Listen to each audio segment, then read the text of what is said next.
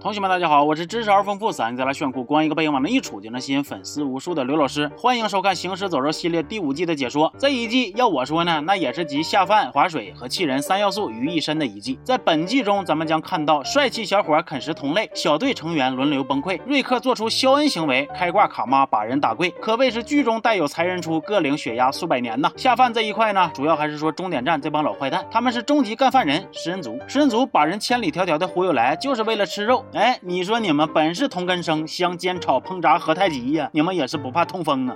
这一天轮到瑞克他们进屠宰场了，同一批次的几个路人纷纷被抹脖放血。等轮到主角团的时候，只听咣当一声巨响，卡妈闪亮登场，说之前卡罗尔和锤哥、朱迪斯一路同行，他们发现了食人族的同伙，并偷听到了瑞克小队被抓的事儿。卡罗尔冷静的把他拿下，然后自己独闯终点站救人。现在的卡妈出手，那叫一个稳准狠呐！卡罗尔一番操作下来，不但帮助瑞克小队成功脱逃，还让终点站这边损失惨重。等众人见到卡妈，也是非常的激动。瑞克、弩哥分别给了卡罗尔一个大大的拥抱。接接下来的一段时间，重新集结的瑞克小队又开始了野区蹦迪的枯燥生活。他们救下了一个长得很像刘能的神父，并去了他的教堂，算是又找到了一个安身之地。接着，瑞克小队分成几路出去找物资。鲍勃被丧尸袭击，留下一个伤口，但是他假装无事发生，隐藏了这个秘密。到了晚上，大伙往教堂一待，似乎挺安全。可是这口气还没等喘匀乎呢，哎，又一波下饭剧情来了。首先是弩哥发现了当初抓走贝丝的车，他和卡罗尔一起追了上去。这条剧情线咱们稍后再讲啊，因为眼下还有一个更下饭的事儿，那就是鲍勃他。出个屋的功夫就被终点站的食人族给抓走了，断腿烤肉了。原来这帮食人族还没死绝，他们要对瑞克小队进行打击报复。食人族一边吃着鲍勃的大腿肉，一边和鲍勃唠嗑。鲍勃是先哭后笑，我告诉他们说傻，我都被咬了，你们还吃我腿呢？食人族听完这个话，立马全员开吐啊，满脸都是吃屎的表情啊！心讲话，这还能不能有放心肉吃了？然后咱也不知道这帮食人族是咋想的，还给鲍勃送了回去，通风报信。瑞克小队再次全副武装，准备战斗，主力全部武装出门。他们看似主动出击，实则是诱敌。深入食人族一看壮丁全走了，去偷袭教堂，结果被瑞克他们来一个瓮中捉鳖，给反偷袭了。瑞克带头咔咔咔一顿暴击呀，哎，算是把食人族给清理干净了。做完任务，他们也不得不面对一次生离死别。鲍勃挺不住了，他对象萨莎下不去手，最终是锤哥把他给超度了。而在开战之前，为了让魂斗罗留下帮忙，格伦还答应他，打完了和他一起上路。于是现在格伦、玛姬还有塔拉都跟着魂斗罗走上了去华盛顿拯救世界的旅途。当然啊，这个旅途，嗯，基本也是大白给。之后的剧情里几经周折。尤金终于说出了实情，说其实我不是科学家，那是我怕死瞎编的。哎，这回好，此话一出，华盛顿之旅彻底歇菜了。魂斗罗也变成了失去理想的咸鱼。回忆起魂斗罗当初接下来这个活的背景，那时他家人去世，他生无可恋，差点自杀，是尤金画的大饼，才让他重燃斗志，继续活了下去。理想破灭了，他现在萎了。接下来大伙又开始曲曲咕咕劝魂斗罗支棱起来，最终他们重返教堂。而另一边呢，剧情也终于给出了贝斯的下落，他是被人带到了亚特兰大的医院里，这里名叫医院。其实也是社区，领头的是一个女警。医院表面和谐，实际上情况也挺复杂，千言万语汇成一句话呀，就是贝丝不愿意搁这待。贝丝想跑，医院里边有一个叫诺亚的小哥也想跑，俩人火速结盟开溜。可是最终贝丝被抓了回来，仅仅是诺亚逃了出去。而诺亚这一出来，就遇到了弩哥卡妈，两边头一次见面，小打小闹一波，结为盟友。弩哥还知道了贝丝的下落。此时医院的人也赶了过来，卡洛尔一个不小心被对面的车撞到，被打包带走了。那如今两位队友落入敌人的手中了，咋整呢？回去。摇人呗！知道情况之后，瑞克的计划是绑架俩对面的人，然后去互换人质。绑架虽有周折，但总体还是很成功。交易就这么开始了，一人换一人，一切顺利。可是等到刚换完贝丝儿，对面的女警老大突然又要诺亚。贝丝儿想要偷袭女警，却不料他出手的同时，女警老大的枪也走火了。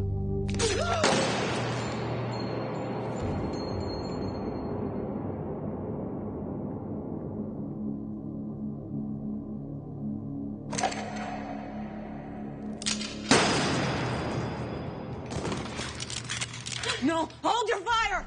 这时候是刚被放回来的人质阻止了全员开战，说你们走吧，这个事儿啊结束了，双方这才冷静了下来。哎，贝丝儿这个小天使也就就此下线了。该说不说，贝丝儿真是一个很讨喜的角色呀，人美心善，是小队中大家一直呵护的对象。受到队友的感染，他后期还迸发出了一种韧劲，体现出了自己坚强的一面。我一直以为贝丝儿会在后期像卡妈一样成长为主要的战斗力，结果突然就死了，我呢是有些难以接受的。同时呢，我也再次心疼玛姬，这一路走来，他的亲人就只剩下格伦了。而就在此期间呢，留守的神父也非常的气人，他一顿神坑把教堂给坑没了，现在还得去找下家。行啊，神父你可太伟大了。那么瑞克小队下一步又将在哪安营扎寨呢？诺亚说他老家有一片安全的地方，结果到那一看，嘿，又是一片凄惨呐。诺亚看到家人全死了，他伤心。锤哥搁这儿还被丧尸咬伤，出现幻觉，然后也不幸下线了。这个剧情可以说更突兀了，我都没明白咋回事呢，就给锤哥给写死了，这有啥必要吗？不过锤哥死的时候吧，我倒是不怎么伤心，因为看他活着也总是陷入纠死亡对于他来说呢，也算是一种解脱了。那么接下来剧情即将进入到又一条贼拉闹心的大主线，说瑞克他们从诺亚家出来继续流浪，他们总感觉有人在暗中观察。一个风雨交加的夜晚，他们住在破棚子里边，还要抵御丧尸的入侵。电闪雷鸣之中，大伙齐心协力抵住大门，场面一度非常热血。而也就在狂风暴雨夜过后，他们终于见到了那位暗中观察的好心人。这个人名叫亚伦，属于是他所在的亚历山大社区派来的 HR。见瑞克小队团结友爱，就想拉他们入伙。那瑞克他他们肯定还是不信任亚伦呢。双方来来回回又磨合了挺长时间，瑞克他们最终还是走进了亚历山大社区之中。不知道大伙看到这是啥反应啊？我看他们再次进入别人家的社区，当时直接就感慨一句：哎呀，又要开始人跟人内斗了。亚历山大社区之中，领头的这个女强人叫迪安娜，曾经是国会的议员，而她老公是一个建筑学家，他俩一结合就具备了建立社区的基础条件了。和迪安娜唠完嗑，瑞克回到屋里边是小澡一洗，小胡子一刮，小伙简直帅呆了。这个时候正巧又来了一个漂亮让老妹儿给他送东西，这个老妹儿叫杰西，她还帮瑞克理了发，双方简单的建立起了友谊。在接下来的一段时间里，迪安娜根据每个人的特点给他们分配了不同的工种，维持小镇的运营。卡罗尔来到了新社区之后，并没有暴露自己的实力，而是假装成一个比较贤惠的保姆式的人设，跟后勤去了。卡妈这波啊，其实是扮猪吃老虎。在居住的过程中，因为危机意识不同，瑞克小队和社区居民的矛盾也逐渐的显露了出来。瑞克小队经过了这一路与人与丧尸的搏斗之后，现在身处安逸的环境也会居安思危。但是社区居民则没有这种想法。瑞克、努哥、卡妈这三巨头还开了一个小会，说如果社区的人不给力，那咱们就要取而代之。而好心的迪安娜还用一个派对来欢迎瑞克他们。瑞克和大伙唠得挺欢（括弧大伙主要是指杰西啊）。括弧完毕。趁着人少，瑞克还对着杰西吧嗒亲人家一口。哎呦我去了，这是干哈呢？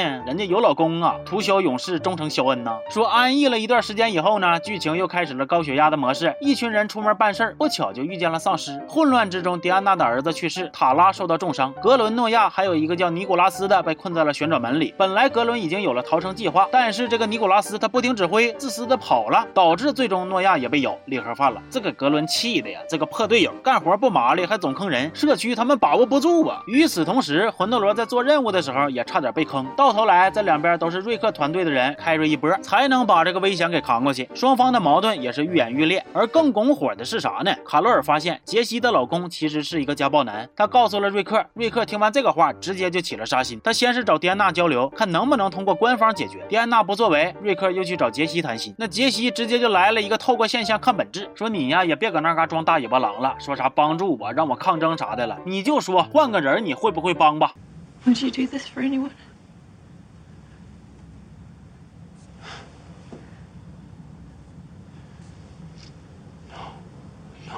哼男人。而就在此时，突然一道绿光闪烁，杰西老公走了过来。此时此刻，此情此景，双方不打一架根本就无法收场啊！哎，俩人干起来了。一番肉搏之后，瑞克制服了杰西的家暴老公，还拿个小枪又开始了演讲。瑞克情节严重，影响恶劣。晚上，迪安娜将要开个会，评估瑞克的去留。瑞克也和大伙准备了一个 B 计划，闹不明白咱们就动手。而在这之后，卡洛尔又拿出小刀去威胁杰西的老公，说你别瞎嘚瑟，否则我三天之内杀了你。这个情形非常有意思啊！面对家暴男，卡罗洛尔说话时候风轻云淡，面不改色。杰西的老公却被吓得不轻。对比第一季卡妈被她老公欺负的场景呢，我竟然还感觉有点爽。那么接下来的剧情可以说是来到了全剧的高潮了。故事再次分成三线，一边比一边紧张刺激。这第一条线是格伦见尼古拉斯鬼鬼祟祟，他追了出去，却不料遭遇偷袭，双方又是一顿缠斗。最终尼古拉斯败了，服了软。格伦没杀他，反而和他互相搀扶回到了社区。还有一条线是那个神父再次经典发病，出去逛一圈回来还忘关门了。晚上他和另一个深深陷入纠结的人萨莎一顿唠嗑。萨莎来找神父寻求安慰，神父却只想把萨莎唠到崩溃，所以他俩也起了冲突。好在马基及时赶到啊，这边才没事了。而最后一条线也是最刺激、最狗血的一条，瑞克发现神父忘关大门，丧尸已经涌入，他开始干活。回头他扛着丧尸来到了会议现场，大伙非常的吃惊。从这儿也可以看出，社区这帮人防范意识确实是太弱了。就在此时，杰西的家暴老公又提刀过来找事儿，迪安娜老公上前劝阻，结果咔被一刀抹脖了。这回迪安娜也绷不住了。Do it.